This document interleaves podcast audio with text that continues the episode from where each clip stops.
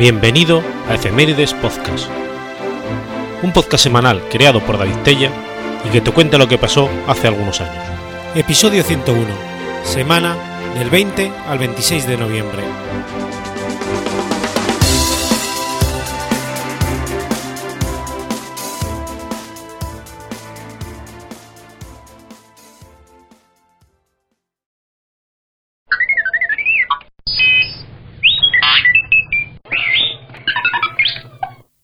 Viernes 20 de noviembre de 1750.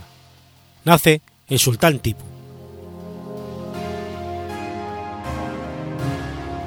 Sultán Fateh Ali Tipu, Tipu Said, nació el 20 de noviembre de 1750 en Devanagari, en el distrito actual de Kolar, unos 45 millas al este de Bangalore. Hijo de Fakir un Nisa, hija de Muin Uid Dunar y de Haidar Ali, quien era ya persona influyente en los negocios de la India y murió en 1782. Se sabe que conoció al malabar, el canara y el persa, y que en esta lengua se le consideró un maestro. Pretendió conocer en profundidad su literatura y su filosofía, y escribió en ella diversos opúsculos. En la India del siglo XVIII convergen los intereses de las economías expansionistas europeas, que es disputada por daneses, holandeses, mogoles, franceses e ingleses. Sobre esta trama de potencias extranjeras, el sultán Tipú se entregó a las variaciones cautivadoras que le brindaba su época, desde el orientalismo creativo, del rococó tardío, hasta el alegato rossoniano sobre la utopía idílica del buen salvaje. Tipu publicó un decreto para la destrucción de templos hindúes en Kerala, intentó eliminar la adoración hindú de su territorio, confiscó fondos de los templos. El reinado del sultán Tipú tuvo un inicio triunfal, jalonado por varias victorias en la guerra que había empezado su padre contra los ingleses. Terminó el proyecto del Abbaq, comenzado por su padre Haidar Ali. Construyó caminos, edificios públicos y puertos a lo largo del litoral de Kerala. Bajo su dirección, el ejército de Mysore demostró ser una escuela de la ciencia militar para los príncipes indios. El sultán Tipu debió afrontar varios reveses militares contra Kerala. Le hirieron los franceses. Él perdió varias de sus posesiones en batallas, que fueron dadas al Mahará Travancore por su ejército, que incluyeron su espada, anillo y palanquín. Tipu condujo una gran tropa en la Segunda Guerra de los Mysore, en 1782, derrotando al coronel Brian White en Alagudi, cerca de Tanjore, en 1782. La Segunda Guerra de Mysore acabó con el Tratado de Mangalore, un documento prestigioso en la historia de la India. Más adelante, las cosas se pusieron peor para Tipu, pero entre guerra y guerra disfrutó de bastantes años en paz, en los que intentó buscar nuevos aliados para futuros enfrentamientos al tiempo que promovía un activo proselitismo islámico. Poco después de la paz, en 1787, envió una embajada a París. Allí, las autoridades que ya vivían momentos prerevolucionarios dieron a sus enviados largas sobre una posible alianza. Construyó la primera iglesia en Mysore. Pese a todo, tomó el título de Padisha e invadió Travancore, derrotado por Lord Collingwood, quien le sitió en Seringapatam. Tuvo que firmar la paz en condiciones onerosas, ceder la mitad de sus estados y entregar dos hijos como rehenes. Cinco años después, quiso rehacerse con ayuda de los franceses. Después de que Horatio Nelson hubiera derrotado a Napoleón en la batalla del Nilo, en Egipto, en 1798. Tres ejércitos, uno de Bombay y dos británicos, fueron a Mysore en 1799 y sitiados en Sirangatapan, la capital de Mysore. El sultán Tipu murió al defender su capital el 4 de mayo de 1799. En su palacio fue encontrada una gran variedad de espadas, dagas, fusiles, pistolas, trabucos curiosos, en oro y plata, adornado con las cabezas y las rayas de los tigres, con versos persas y árabes. El tigre de Tipú, un autómata que representa a un tigre que ataca a un soldado europeo, hecho para el sultán de Tipú, está en la exhibición en la Victoria and Albert Museum de Londres. Durante el reinado del sultán Tipú, un nuevo calendario, nueva invención y siete nuevos departamentos gubernamentales fueron introducidos, así como innovaciones en el uso de la artillería del cohete.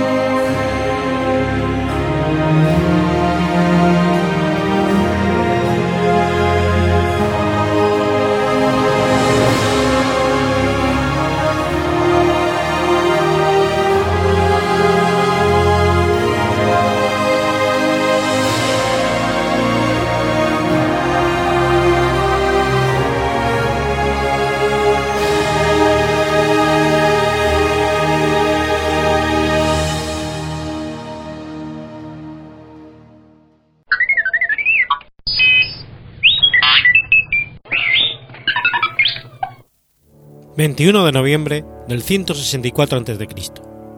Judas Macabeo reconstruye el Templo de Jerusalén.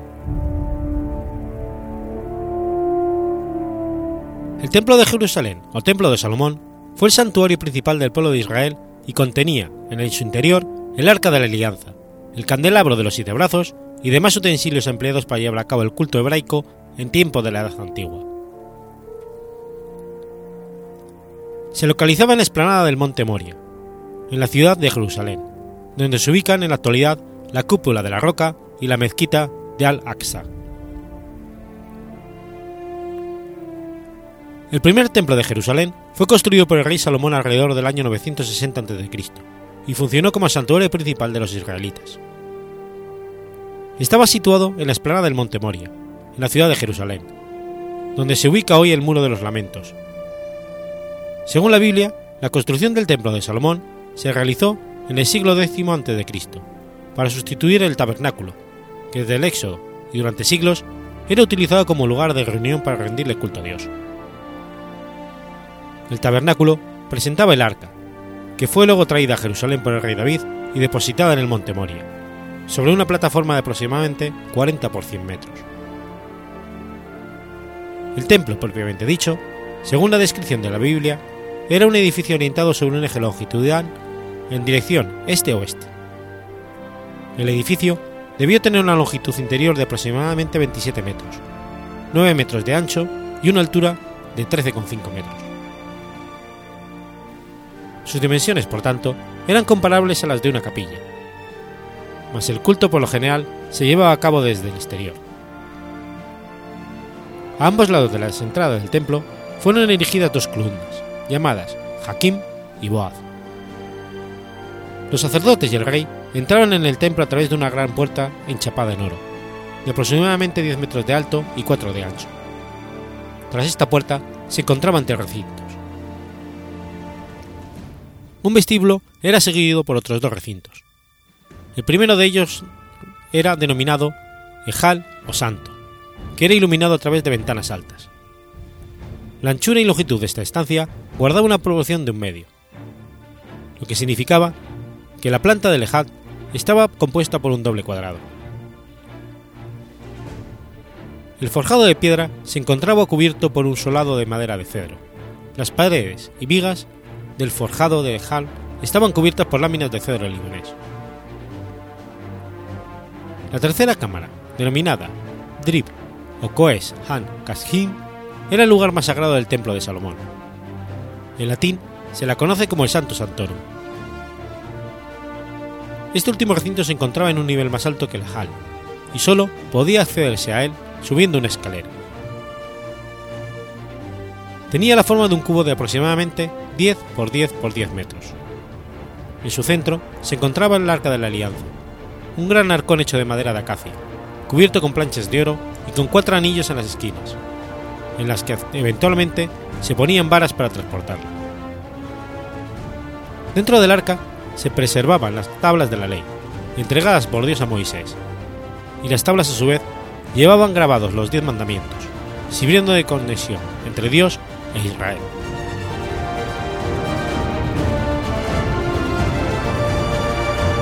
El patio interior del templo era rodeado por un muro formado por tres capas de bloques de piedras cubiertas con vigas de madera de cedro.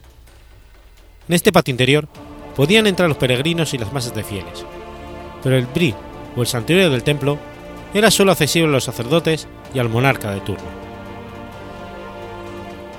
La construcción del templo de Jerusalén fue el evento más importante del reinado de Salomón, gracias al cual su nombre se ha recordado hasta los 30 siglos después de su muerte. Y en la Biblia el templo acapara la mayoría de los escritos donde aparece el rey Salomón. Su fama ha trascendido los tiempos, y como edificio ideal concebido por Dios, constituye, hasta hoy, un importante referente y fuente de inspiración en materia proyectal y arquitectónica. Tras la muerte de Salomón, el templo sufrió profanaciones debido a invasiones extranjeras y también a la introducción de deidades sirofenicias. Con todo, fue rededicado bajo unas condiciones originales, durante los reinados de Ezequías y Josías. Las tropas del rey babilónico Nabucodonosor II lo destruyeron en el 586 a.C., llevando además cautiva a una gran parte de los habitantes del reino de Judá a Mesopotamia, cosa que dio lugar al exilio y cautiverio de los hebreos en Babilonia. En el templo de Salomón solo sobrevivió un pequeño objeto de gran valor simbólico. Trátate de una granada de marfil del tamaño de un pulgar, sumamente estilizada y con inscripciones en caracteres paleobreos. Iconográficamente, las granadas se presentan en las culturas de la antigüedad como símbolos de fertilidad y esperanza, estando ellas ya presentes en Jaquín y Boaz, las dos columnas estanas emplazadas delante del templo de Salomón. La inscripción incisa en la granada de marfil, por otra parte, indica claramente que se trata de un objeto perteneciente al templo de Yahvé, consagrado a los sacerdotes. Tras el retorno del cautiverio y con el liderazgo de Zorobabel, se hicieron los arreglos necesarios para reorganizar el desolado reino de Judá y reconstruir su templo, desaparecido para ese entonces hacía ya siete décadas. El grupo recién llegado constaba de 42.360 personas judías, incluyendo niños, junto a sus 7.337 sirvientes y 200 músicos. Había completado el largo y lúgubre retorno a casa desde las riberas del Éufrates hasta Jerusalén. Dicha gente estaba animada por un fuerte impulso religioso y una de sus primeras preocupaciones fue restaurar su antigua casa de adoración, reconstruyendo el templo y restituyendo sus rituales. Junto con la invitación de Zorobabel, el gobernador mostró un noble gesto al contribuir con mil denarios de oro y otros tantos regalos. La gente aportó además su parte al tesoro sagrado y lo hizo con gran entusiasmo. Primero se levantó y dedicó el altar de Dios en el punto exacto donde se encontraba su predecesor. Luego se limpiaron los escombros carbonizados que se hallaban en lo que había sido el sitio del primer templo. Finalmente, en el segundo mes del segundo año, y ante la emoción y júbilo del público allí congregado, se pusieron los cimientos del segundo templo.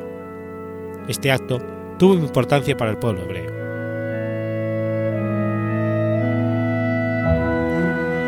Los samaritanos hicieron una propuesta de colaboración con los trabajos. Mas Zorobabel, junto con el Consejo de Ancianos, declinaron la oferta, ya que entendían que Judea debía construir el templo sin ayuda externa. Como consecuencia de ello, informes malintencionados fueron difundidos acerca de los judíos, de acuerdo con Esdras 4.5. Los samaritanos buscaban frustrar el propósito de construir el templo y enviaron mensajeros a Ebatana y Susá, lo que ocasionó que los trabajos de reconstrucción fueran retardados y eventualmente suspendidos. Siete años después de este episodio, Ciro el Grande, quien había permitido y ordenado la reconstrucción del templo, murió y fue sucedido por su hijo Cambises. Luego, Esmerdis ocupó el trono por cerca de siete u ocho meses. Ya por último, ascendió Darío I, y en el segundo año de su reinado se retomaron los trabajos de reconstrucción del templo, hasta su finalización. Ello se desarrolló a partir del estímulo, los consejos y las premoniciones de los profetas Ageo y Zacarías. En la primavera del año 516 a.C., 20 años después del retorno desde el cautiverio en Mesopotamia, el templo estaba listo para su consagración. Según el libro de Esdras, el templo fue terminado por completo el tercer día del mes de Adar, en el sexto año del reinado de Darío I. Alrededor del 19 a.C., el rey Herodes el Grande comenzó una masiva renovación y expansión del templo. Este fue prácticamente demolido y se construyó uno nuevo en su lugar. La nueva estructura es referida algunas veces como el Templo de Herodes, pero generalmente se le siguió llamando Segundo Templo. Los rituales de sacrificios fueron retomados en él. La superficie ocupada por el nuevo edificio ocupaba una explanada de 500 metros de largo por 300 metros de ancho.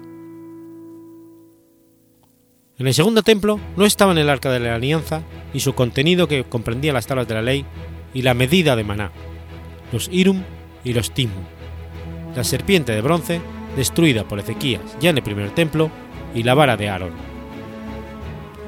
Estos objetos sagrados desaparecieron después de la destrucción de Jerusalén por Nabucodonosor. Al igual que en el tabernáculo, el Codes Hakadasem estaba separado por cortinas. Había una sola menor, y en el hall, además de una mesa con los panes de la proposición y un altar de los inciensos, se conservaban también vasijas de oro que pertenecían al templo de Salomón, y aunque habían sido llevadas a Babilonia, las mismas fueron luego devueltas al templo de Jerusalén por Ciro. El segundo templo se, diferenciaba de su predecesor porque presentaba árboles en su patio y poseía además un área reservada para los gentiles. En el 66 después de Cristo, la población judía se rebeló contra el Imperio romano. Cuatro años después, en el 70, las legiones romanas, bajo las órdenes de Tito, reconquistaron y luego destruyeron la mayor parte de Jerusalén y el segundo templo. El arco de Tito, levantado en Roma para conmemorar la victoria de Tito en Judea, representa a los soldados romanos llevándose la menora del templo. Jerusalén fue arrasada por el emperador Adriano nuevamente en el año 135. El templo de Jerusalén es, según una tradición cristiana, la expresión preparatoria para el nuevo Cristo. Ella sostiene que en tanto que morada de Dios entre los hombres, el templo jerosolimitano prefigura la morada definitiva que se encarna en la figura del Redentor. La base de esa noción tiene su principal referente en el Evangelio. El Verbo se hizo carne y puso su morada entre nosotros. A ello se le suma la profecía de Jesús sobre la destrucción del templo ante sus discípulos, admirados ante la belleza del templo de Herodes. Cuando salió Jesús del templo y se iba, se le acercaron sus discípulos para mostrarle los edificios del templo. Mas respondió él, ¿Veis todo esto? En verdad os digo, no quedará aquí piedra sobre piedra que no sea derribada. Pocos años después, en el año 70, el templo fue destruido por los romanos bajo las órdenes de Tito. Lo único que ha quedado son los restos del muro de la explanada, no del templo en sí. De todas formas, sigue siendo desde entonces un monumento símbolo y el sitio de referencia más sagrado del judaísmo. Aunque no sea una mezquita en el sentido estricto del término, el Domo de la Roca es indudablemente un lugar de veneración para los musulmanes. El edificio islámico alberga la así llamada roca fundacional, cuyo significado es de suma importancia para el credo musulmán. La roca fundacional es reverenciada por numerosos monoteístas como el lugar donde Abraham iba a sacrificar a su hijo. Sobre dicha formación pétrea se ubica el recinto más sagrado del templo de Salomón, y en ese mismo sitio, siglos después de la destrucción del templo, y según sostiene la tradición islámica, el profeta Mahoma ascendió a los cielos, siendo portada, portado por Burak, caballo alado con cabeza humana, que allí lo condujo en una travesía nocturna. Presenta asimismo la roca fundacional una importante impronta que según la tradición islámica fue hecha por Burak al ascender a los cielos, o según otra versión islámica, el arcángel Gabriel grabó en la roca la mencionada impronta. Un hueco bajo la roca, sostiene la tradición musulmana, es reminiscente del turbante de Mahoma, quien al levantarse, incorporándose después de haber orado, se habría golpeado la cabeza con la piedra, de no, haberse ésta reblandecido instantáneamente. Considerado también santo por los hebreos, el lugar en cuestión es no menos venerado por los musulmanes, quienes construyeron el domo de la roca para preservar dicho sitio, y lo que él mismo involucra, dado que es sumamente significativo desde un punto de vista monoteísta. Para los musulmanes, incluso las gradas del domo de la roca poseían un valor simbólico importante. Ocho gradas, que mueren bajo unas arcadas, conducen desde los cuatro lados hacia lo alto de la cúpula de la roca. Los musulmanes llaman a estas arcadas Mabacín, las balanzas. Según una leyenda islámica, el día del juicio final se tenderá una cerda de caballo desde las alabanzas al monte de los olivos, y todos los resucitados deberán pasar por sobre ella. Quien haya cometido injusticias caerá a la perdición eterna. Según la teología judía, en el advenimiento del Mesías, el templo de Jerusalén será restaurado. De llegar eso a tener lugar, se tratará del tercer templo de Jerusalén. Para tal propósito en Israel se han delineado planos detallados, incluso elaborado una gran menora.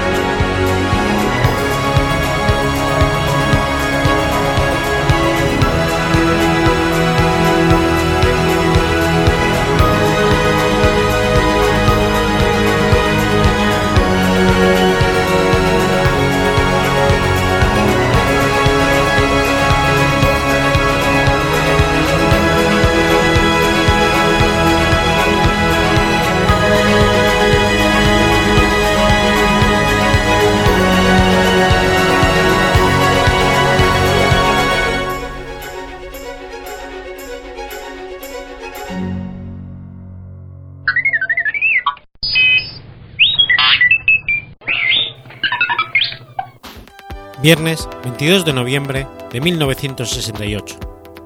Nace Rasmus Lerdorf. Rasmus Lerdorf fue un programador informático nacido en Groenlandia, creador de la primera versión del lenguaje de programación PHP. Nació en Groenlandia y vivió en Dinamarca gran parte de su niñez. Después de ello, se mudó con su familia a Canadá, donde se graduó en 1993 como ingeniero en diseño de sistemas informáticos en la Universidad de Waterloo.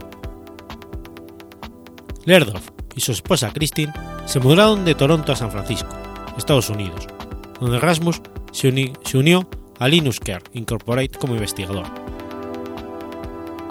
Tras un breve paso por IBM, fue contratado desde septiembre de 2002 hasta noviembre de 2009 por Yahoo como ingeniero de arquitectura y infraestructura. En 1994, Lerdorf quería saber cuántas personas estaban leyendo el curriculum vitae de su página web, y para ello creó un CGI en Perl que mostraba el resultado estadístico en la propia página. Lerdorf llamó a este script PHP, acrónimo de Personal Home Page. Inmediatamente comenzó a recibir pedidos de muchas personas para obtener el pequeño programa, y lo compartió con ellas. Creó una lista de correo para intercambiar opiniones, sugerencias y correcciones y como resultado de todo esto, accedió a un puesto en la Universidad de Toronto como para crear un sistema administrado por web para que los estudiantes se pudiesen conectar a Internet mediante acceso discado, con control de cuentas de acceso en base horaria y reflejando todos los datos en tiempo real sobre una base de datos. Como no existía una herramienta de interfaz con las bases de datos, creó un conjunto de etiquetas adicionales para insertar dentro de los códigos HTML de las propias páginas, reemplazando los CGI en Perl. Cuando el producto estuvo madurado, si bien Lerdov había creado la interfaz con la base de datos MySQL, otros programadores crearon conectividad con Oracle y Sybase. Así, cristalizó la idea de lanzar el PHP como una herramienta de software libre, lo que llevó a que con el aporte de la comunidad mundial sea una herramienta de suma utilidad. Como el propio Lerdov indica, yo solo puedo ayudarme a mí mismo. Si todo el mundo usa el código que he escrito, con seguridad obtendré algo de él.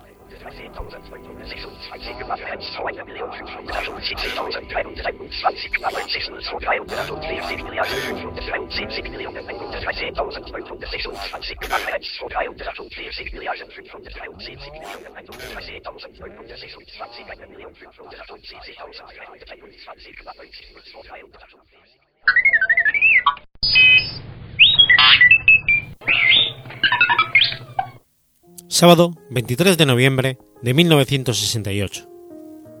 La primera gramola entra en funcionamiento en San Francisco. Una gramola, también conocida como jukebox, es un dispositivo parcialmente automatizado que reproduce música. Usualmente se compone de una máquina que se opera introduciendo monedas o billetes y que permite seleccionar canciones o vídeos para posteriormente reproducirlos. Suelen ser de un metro y medio de altura, con la parte superior redondeada e iluminada de un color en el frente, y sus lados verticales, aunque se ha evolucionado a máquinas más compactas, con la facilidad de montarlas en la pared, pero aún conservando la iluminación decorativa que las caracteriza. La selección de los temas anteriormente se llevaba a cabo a través de una botonera, que mediante una combinación permitía indicar una canción específica en una lista de discos. Ahora se hace a través de un monitor con pantalla táctil que permite buscar la canción o artista para seleccionarlo y posteriormente reproducir el contenido. Las máquinas de discos operadas con monedas y las pianolas tuvieron un origen común al ser centro de atracción inicial en las ferias o parques de diversión, y otras zonas como por ejemplo las estaciones de trenes de Suiza, durante algunas décadas previas a su introducción como auténticos fonógrafos operados por monedas. Algunos de estos primitivos aparatos musicales fueron tan bien construidos que hoy en día han sobrevivido en manos de los museos o coleccionistas. Y no solo eso, sino también existe mucho funcionamiento en muchas latitudes del mundo, incluso en zonas en donde las tecnologías actuales no han proliferado mucho. El inmediato antecesor de este ingenio fue el fonógrafo de ranura para moneda, el cual fue el primer medio de un sonido grabado, conocido por el público antes de que se iniciara la producción en masa de los equipos de audiofrecuencia y hubiesen a ser materia común. Tales máquinas comenzaron a ser producidas en masa en 1889, utilizando fonógrafos de cilindros para reproducción de grabación. Las primeras máquinas solo tocaban una grabación sencilla, de más o menos dos minutos de duración, pero muy pronto fueron desarrollados dispositivos capaces de permitir al cliente la elección de entre múltiples grabaciones. En 1910, los fonógrafos de cilindro fueron reemplazados paulatinamente por los gramófonos, un tipo de fonógrafo que reproducía el sonido grabado en un disco de vinilo y no en un cilindro.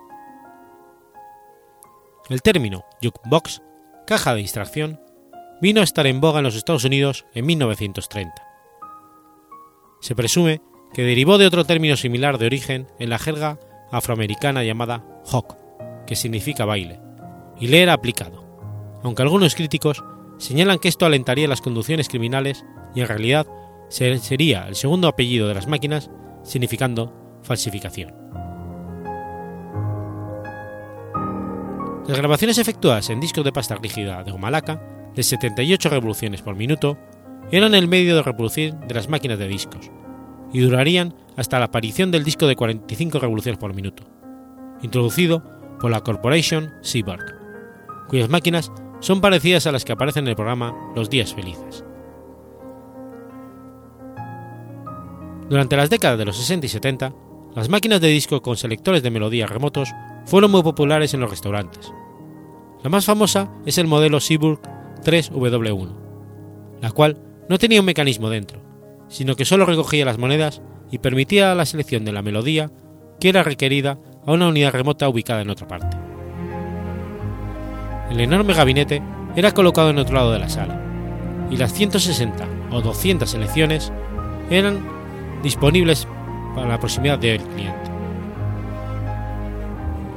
Pequeños altavoces colocados en la máquina reproducían solamente la grabación seleccionada, y al terminar se reproducían otras efectuadas por otro cliente. La reproducción se daba en la forma en la que el mecanismo las programaba, así que había que escuchar quizás otras, hasta que llegó al turno de la que se elegía. Algunas máquinas eran capaces de reproducir discos de vinilo de 33 revoluciones que tenían el mismo diámetro que los de 45. Este tipo de grabaciones y las etiquetas blancas proliferaron poco, pero permitían una reproducción múltiple por un costo muy bajo. Eran provistas por el vendedor al operador de la máquina. Durante esos años se introdujeron modelos con distintas luces de ornato y decoraciones, psicodélicas y otros aditamentos cosméticos, mientras que el principio de funcionamiento permanecía invariable, igual en comparación. Los contadores de popularidad le indicaban al vendedor el número de veces que era reproducido al lado A del disco. Así, solo las grabaciones populares permanecían en la lista, y las menos reproducidas eran cambiadas por otras con posibilidad de convertirse en éxito. Las máquinas Purlitzer eran únicas porque seguían reproduciendo el lado A y el B de un disco, y pasar a la siguiente selección. Las de marca Rocola o Seaburg reproducían los lados A elegidos, luego los lados B y después se detenían. Al principio de los años 90 aparecieron los compact discs, que vinieron a ser el principal soporte de las máquinas de disco modernas. Posteriormente, un gran número de compañías lanzaron sus modelos digitales, los cuales implicaban al no usar ningún CD y descargar de manera segura las melodías de Internet a través de un protocolo del propietario de una transmisión vía telefónica. Adicionalmente, la disponibilidad de selecciones se volvió potencialmente enorme, de lo que se tendría en un simple CD. Aunando a esto, algunas máquinas son capaces de informar qué melodía se escucha en un momento dado y en dónde, ampliando las opciones comerciales. Las primeras gramolas eran simples cajas de madera con una ranura y algunos botones. Con el paso del tiempo, vinieron a ser más decoradas e hicieron uso de luces de colores, luces rotativas, el uso de molduras cromáticas y diversos motivos visuales. Muchos consideran que los modelos de los años 40 serían los pertenecientes a la era dorada, al tener estos una línea estilizada con una influencia marcadamente gótica, como una especie de arcoíris gótico de una catedral. Durante la Segunda Guerra Mundial y durante la Gran Depresión, nuevos diseños y alternativas de venta reflejaron el humor festivo. Incluso antes de ello, las máquinas de discos fueron frecuentemente uno de los escaparates de los problemas de la Gran Depresión y la guerra. La Pulitzer 850 es un ejemplo de esa época. Hacia los años 60, con el incremento de los negocios de comidas rápidas, los restaurantes deseaban tener clientes que entraran y consumieran rápidamente, y no tenerlos ahí, por lo que las máquinas vinieron a ser menos decorativas.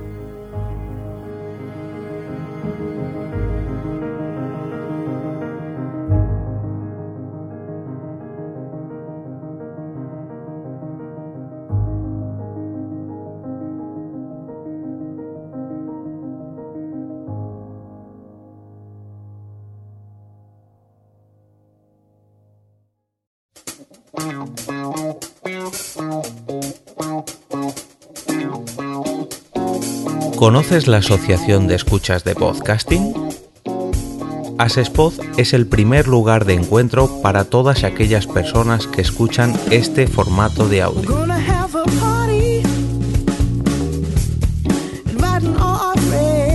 compartimos, comentamos y escuchamos una gran cantidad de podcasts, pero seguro que no los conocemos todos.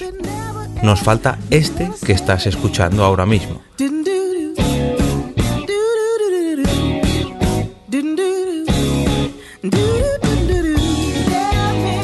Queremos que tú, oyente de este podcast, formes parte de todo esto.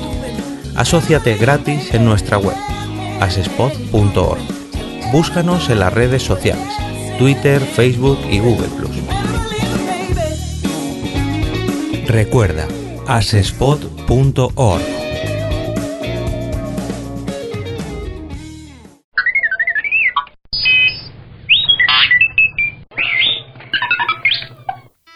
Domingo 24 de noviembre de 1974. Donald Johansson descubre los restos fósiles de Lucy. Lucy es el conjunto de fragmentos óseos pertenecientes al esqueleto de un homínido de la especie Australopithecus afarensis, de 3,2 a 3,5 millones de antigüedad, descubierto por el estadounidense Donald Johansson el 24 de noviembre del 74, a 159 kilómetros de Addis Abeba, Etiopía. Se trata del 40% del esqueleto de una hembra de alrededor de unos 10 metros de altura, de aproximadamente 27 kilos de peso cuando estaba viva y de unos 20 años de edad, y que al parecer tuvo hijos, aunque no se sabe cuántos. Dotada de un cráneo minúsculo, comparable al de un chimpancé, Lucy andaba sobre sus miembros posteriores, signo formal de una evolución hacia la hominización. La capacidad bípeda de Lucy puede deducirse de la forma de su pelvis, así como de la articulación de la rodilla. La robustez relativa de sus brazos refuerza la idea de que pasaba una cantidad notable de tiempo usando sus brazos para moverse por las ramas de los árboles. El nombre de Lucy proviene de la canción Lucy is in the Sky with Diamonds, de la banda y música inglesa Beatles, que oían los investigadores en el momento del hallazgo. Hasta 1977, la comunidad científica no tomó en consideración el hallazgo de Johansson y su equipo del International Affair Research Expedition. La revista Kirtlandia aceptó publicar el descubrimiento del nuevo homínido, al que sus autores asignaron el nombre científico de Australopithecus afarensis. La datación de una capa de material volcánico en el emplazamiento por el método de potasio-argón dio una edad inicial de 3 millones de años, con un margen de 200.000 años. Sin embargo, el material presenta ciertas impurezas, haciendo la datación no muy precisa. Mediante la aplicación de otros métodos, como el paleomagnetismo, entre otros, se corrigió la datación a una edad de 3,2 a 3,5 millones de años. Un año después, se hallaron en el mismo sitio restos pertenecientes a un mínimo de 6 individuos. Dos de ellos eran niños con edades de alrededor de 5 años. Pero el esqueleto más completo fue el de Lucy, de quien se encuentran un total de 52 huesos. Actualmente, los restos de Lucy están guardados en una caja fuerte en Addis Abeba, capital de Etiopía.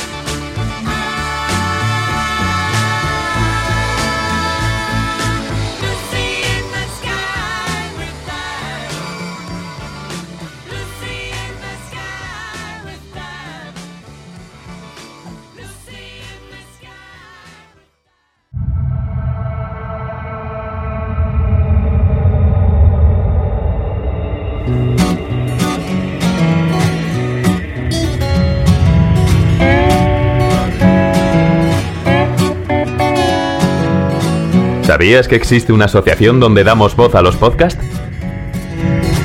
La asociación Podcast nace con el propósito de aunar intereses relacionados con el podcasting, ofreciendo formación, soporte y una mesa de debate sobre el podcasting, no solo en España, sino también en toda Hispanoamérica.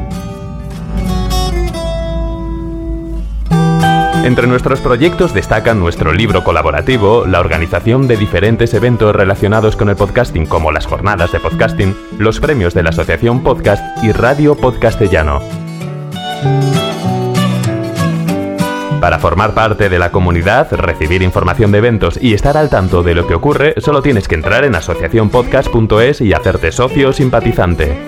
Ahora es tu oportunidad de formar parte de esta gran comunidad. asociacionpodcast.es. Si lo prefieres, puedes escribirnos a info@asociacionpodcast.es y responderemos todas tus dudas. También puedes seguirnos en Twitter con el usuario AsociaPodcast. Ya seas podcaster u oyente, súbete al podcasting.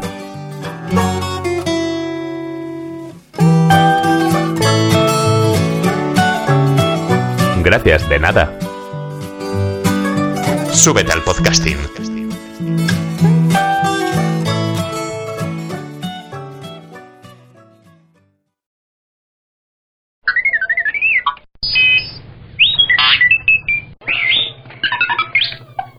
Domingo 25 de noviembre de 1192. San Juan de Mata es ordenado sacerdote. Juan de Mata fue un religioso francés, cofundador, junto a San Félix de Valois, de la Orden Trinitaria. Se cree que realizó sus primeros estudios en su pueblo natal, Faucon. Luego estudió artes liberales y la filosofía, hasta la edad aproximada de 20 años, una parte en Aix-en-Provence, capital de la Provenza, y otra en Marsella. Aquí, en Marsella, su pidosa madre le acercó el conocimiento y el amor de los pobres y desheredados. Le hizo visitar también los hospitales y las cárceles. Deseando hacer la carrera eclesiástica, y dado que su familia podía permitirse pagarle el viaje y los estudios en París, se trasladó allí para cursar los estudios teológicos en el Stadium, o Escuela de la Catedral, de donde surgiría la famosa unidad de la Sorbona. París era el centro intelectual de Europa y Francia, la plataforma principal para organizar las cruzadas. Juan de Mata estudió y enseñó la teología bajo la dirección del maestro italiano Guillermo Provistoni. Autores del siglo XIII llaman a Juan Magister Theologus, lo cual alude al hecho de que con el título académico correspondiente, durante algún tiempo fue también profesor de teología. En París, estudiando teología, se consolidó su deseo, ya que despuntando su juventud, de entrar en alguna orden religiosa. Algunas circunstancias que influyeron en su vocación fueron en el intenso ambiente religioso de la época, particularmente en Provenza, los estudios eclesiásticos en sí, la relación con los monjes de la abadía de San Víctor de París, el conocimiento directo de la sociedad esclavista y del acoso de los musulmanes a países cristianos europeos. La regla santa de los musulmanes frente a las cruzadas de los cristianos daba origen a un intenso tráfico de esclavos. Los ataques de tropas musulmanas a países cristianos, sobre todo en las costas mediterráneas, dejaban como resultado miles y miles de cautivos en Palestina, norte de África, España, etc. En el año 1187, Saladino, látigo de los cristianos, venció a las tropas cristianas en Haití y tomó Jerusalén, arrasando templos y monasterios.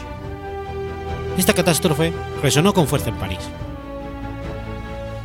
La caída de Jerusalén motivó la organización de la Tercera Cruzada, en la que participaron todos los monarcas del Sacro Romano Imperio, entre ellos Felipe Augusto, Ricardo Corazón de León y Federico Barbarroja.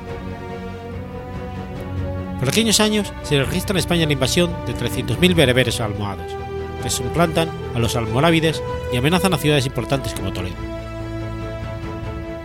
Un relato anónimo de la primera mitad del siglo XIII cuenta la visión que tuvo Juan de Mata durante la celebración solemne de su primera misa en París, el 28 de enero de 1193. Juan invitó su primera misa al obispo de París, al abad de San Víctor y a Prebostino, que había sido su maestro. En el momento central de la misa, suplicó al Señor que, si era su voluntad, le mostrasen qué orden religiosa podía ingresar con toda seguridad. Y elevando los ojos al cielo, se le apareció el mismo Señor sosteniendo en sus manos a dos hombres encadenados por las tibias, uno negro y feo y el otro blanco y pálido. Juan de Mata interpreta esta visión como con que Dios le llamaba a fundar una nueva orden religiosa para ocuparse del rescate de los cautivos.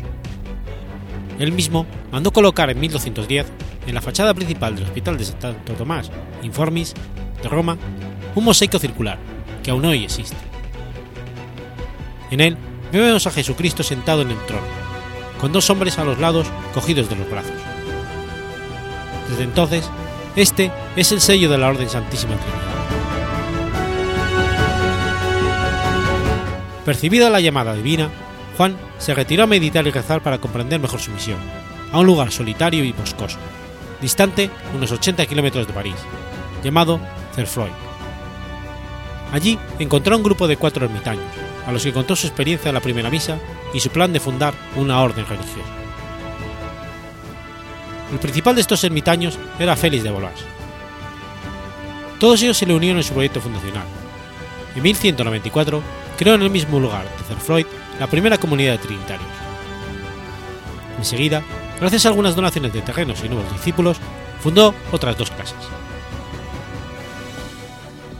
Considerando que para dedicarse al rescate de cautivos en muchos países necesitaba el apoyo del Papa, Juan de Mapa acudió en 1198 a Roma para someter al juicio de Inocencio III su plan, y la reina, que había compuesto para la nueva orden.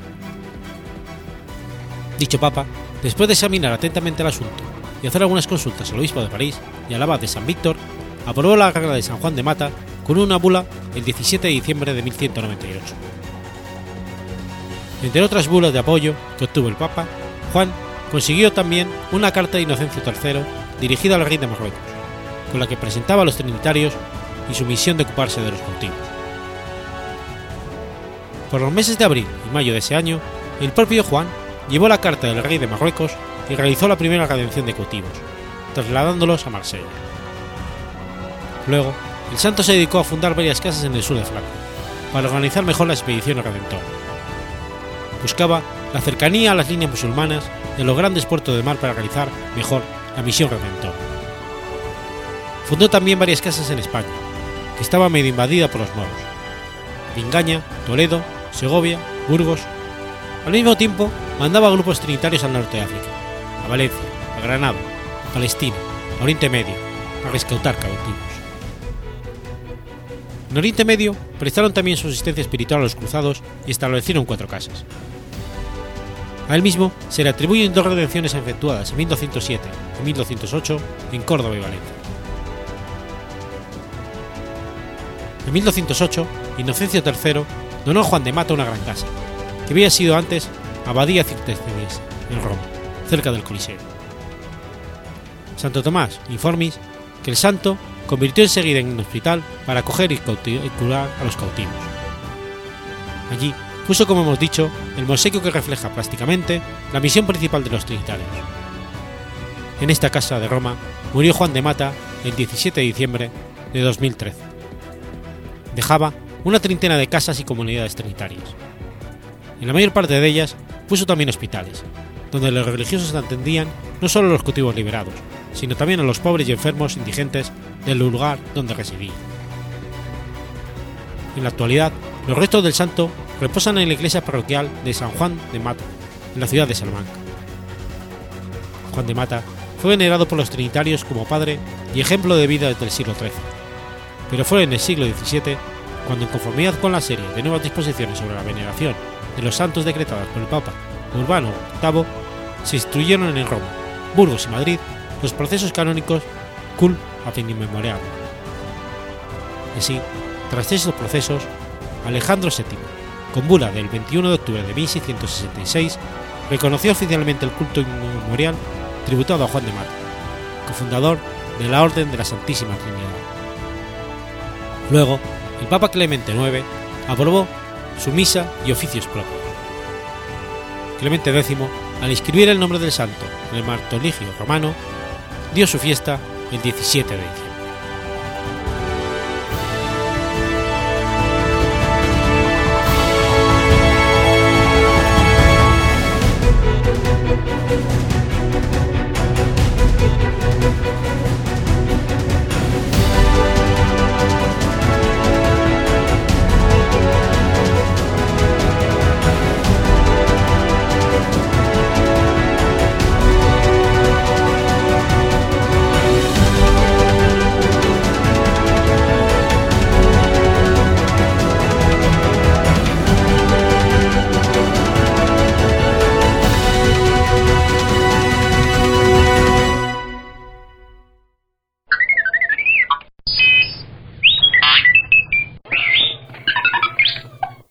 Sábado 26 de noviembre de 1504.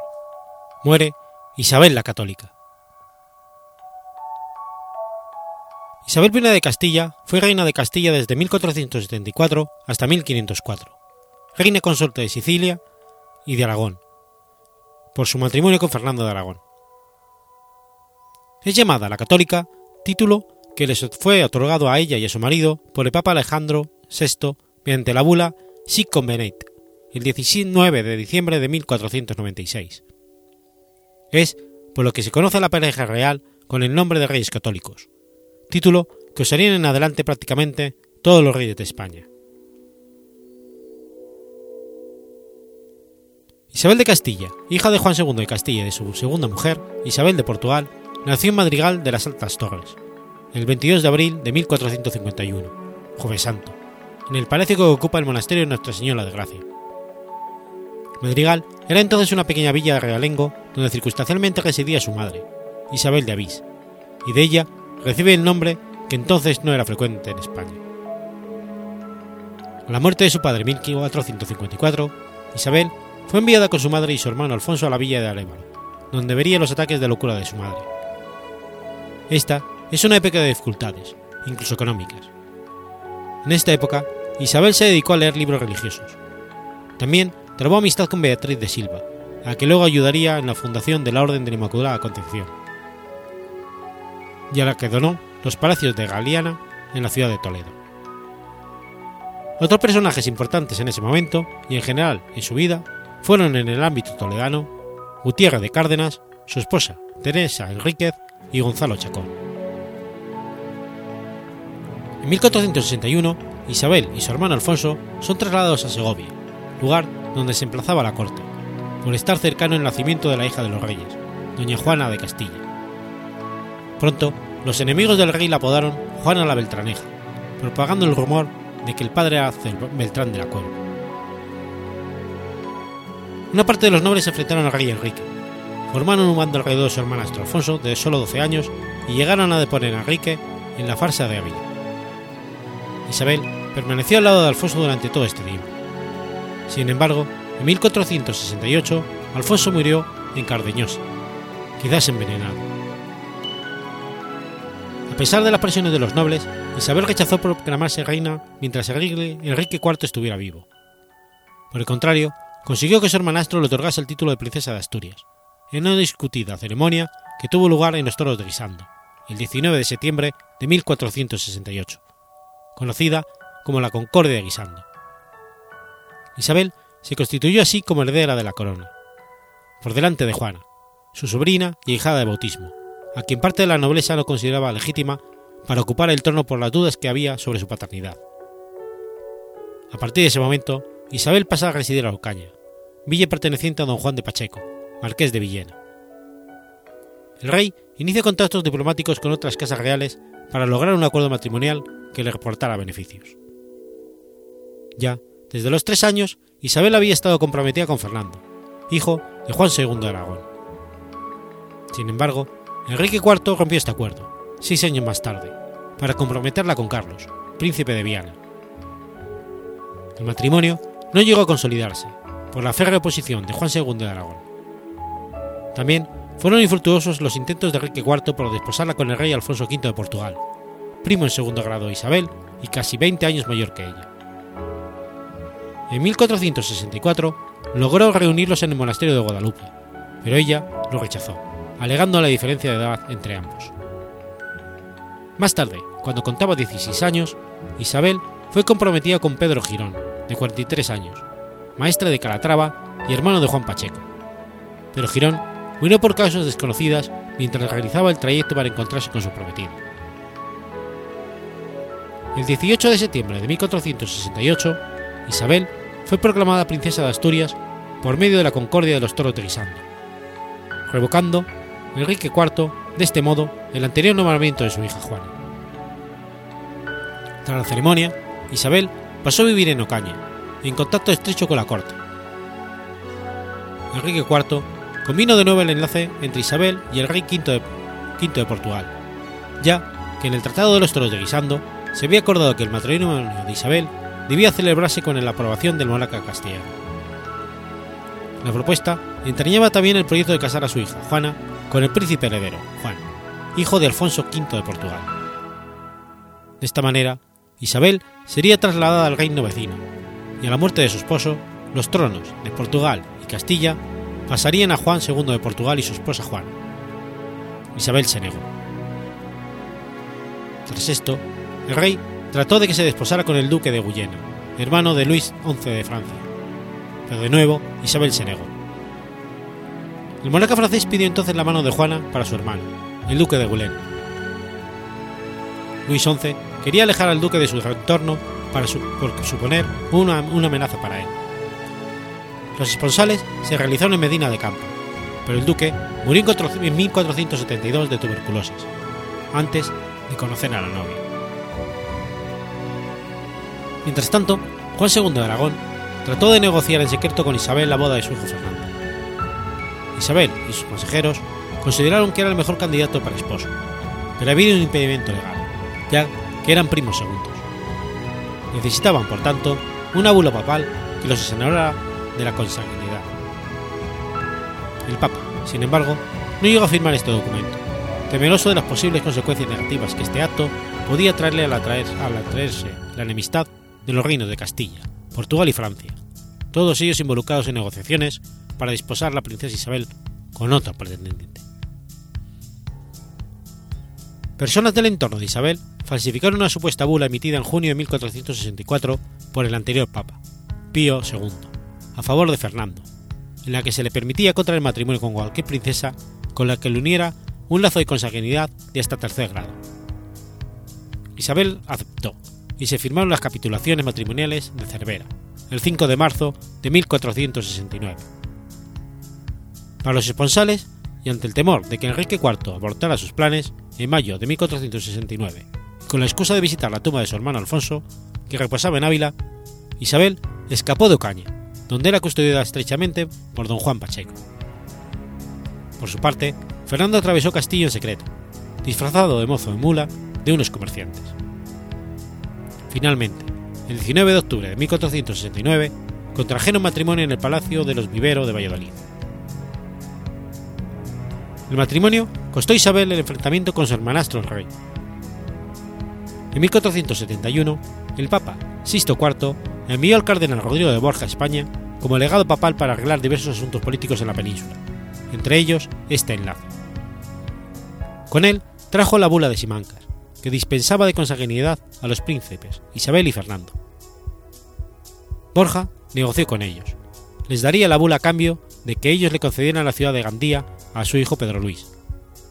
Isabel y Fernando cumplirían su parte del trato en 1485.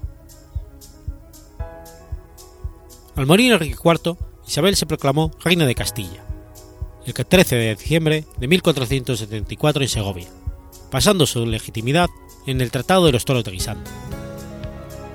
Estalló entonces la guerra de sucesión castellana entre los partidarios de Isabel y los de su sobrina Juana. El Tratado de Alcasovas puso fin a la contienda, reconociendo a Isabel y Fernando como reyes de Castilla a cambio de ciertas concesiones en Portugal. Tras la guerra, Isabel mandó construir el monasterio de San Juan de los Reyes. Instruyó a sus hijos en que tenían unas obligaciones por su rango de hijos de reyes y que debían sacrificarse mucho por este motivo. Los llevó consigo durante las campañas militares, pero también veló siempre por su bienestar, como lo prueba su valor ante el motín que tuvo lugar en el Alcázar de Segovia de 1476. Allí tenían instalado los reyes la corte, y allí vivían, en el Alcázar, su primogénita Isabel, bajo la protección y cuidado de su amiga Beatriz de Bobadilla y de su esposo, el alcaide Andrés Cabrera. Este era de origen judío, lo que en aquella época era fuente de tensiones raciales, y se le acusaba de querer aprovecharse de la confianza que los reyes le tenían, además de acusarle de malversación de fondos y de tiranía. El túmulo se convirtió en motín cuando unos provocadores, disfrazados de campesinos y con armas ocultas, arengaron a la población para destruir al alcaide. Hacia el alcázar se dirigió una masa de gente furiosa, armada con herramientas de campesinos, palos y piedras. La reina se encontraba con el cardenal Mendoza cuando se enteró de lo ocurrido, pero ni uno ni otro tenían tropas suficientes para defender la plaza. Temerosa del riesgo que podía correr su hija, la reina subió a su caballo y, acompañada por tres guardias, cabalgó 60 kilómetros hasta Segovia. A la entrada, el obispo intentó detenerla por el gran peligro que corría, pero Isabel desoyó el consejo y avanzó hasta el alcázar. Entró y dejó las puertas abiertas para que entraran todos los amotinados para exponerle sus quejas. Tras estudiar las quejas, mantiene en el puesto Andrés Cabrera. El pueblo de Segovia le guardó fidelidad a partir de ese momento. Durante las campañas militares de Fernando, la reina estuvo siempre en la retaguardia, acompañada de sus hijos y pendiente de prever lo necesario. Su ayuda fue decisiva para la victoria castellano-aragonesa en la Guerra de Granada, como lo demuestran los hechos de la rendición de Baza. Sucedió que la ciudad llevaba cercada bastante tiempo, pero la población no quería rendirse y los soldados cristianos comenzaban a desmoralizarse por el lago Arsenio. El rey Fernando pide a su mujer que se presente en el campo de batalla para levantar la moral de las tropas. Así lo hace Isabel, haciéndose acompañar de varias damas y de su primogénita Isabel. El impacto de su presencia fue inmediato, no solo para las tropas cristianas, sino para la población asediada que inició su rendición, pero no ante el rey, el rey sino ante la valorosa reina. Además, Isabel fue la precursora del hospital de campaña, para hacerse acompañar de personal médico y ayudantes para atender a los heridos en el campo de batalla. Creyó en los proyectos de Cristóbal Colón, a pesar de las muchas críticas y reacciones políticas adversas de las cortes y de los científicos. Durante el reinado común con Fernando, se produjeron hechos de gran trascendencia para el futuro del reino, como el establecimiento de la Santa Inquisición, la creación de la Santa Hermandad, la incorporación del reino nazarí de Granada, así como la unificación religiosa de la corona hispánica, basada en la conversión obligada de los judíos, su pena de muerte o expulsión, y más tarde de los musulmanes. Tras el descubrimiento de América en 1492, comenzó el proceso de evangelización de los indígenas nativos, confiándole esta tarea a los monjes paulinos húngaros, que se marcharon a las tierras nuevas en los próximos viajes de Colón. Los reyes se preocuparon por la conversión y el tratado justo de los amerindios.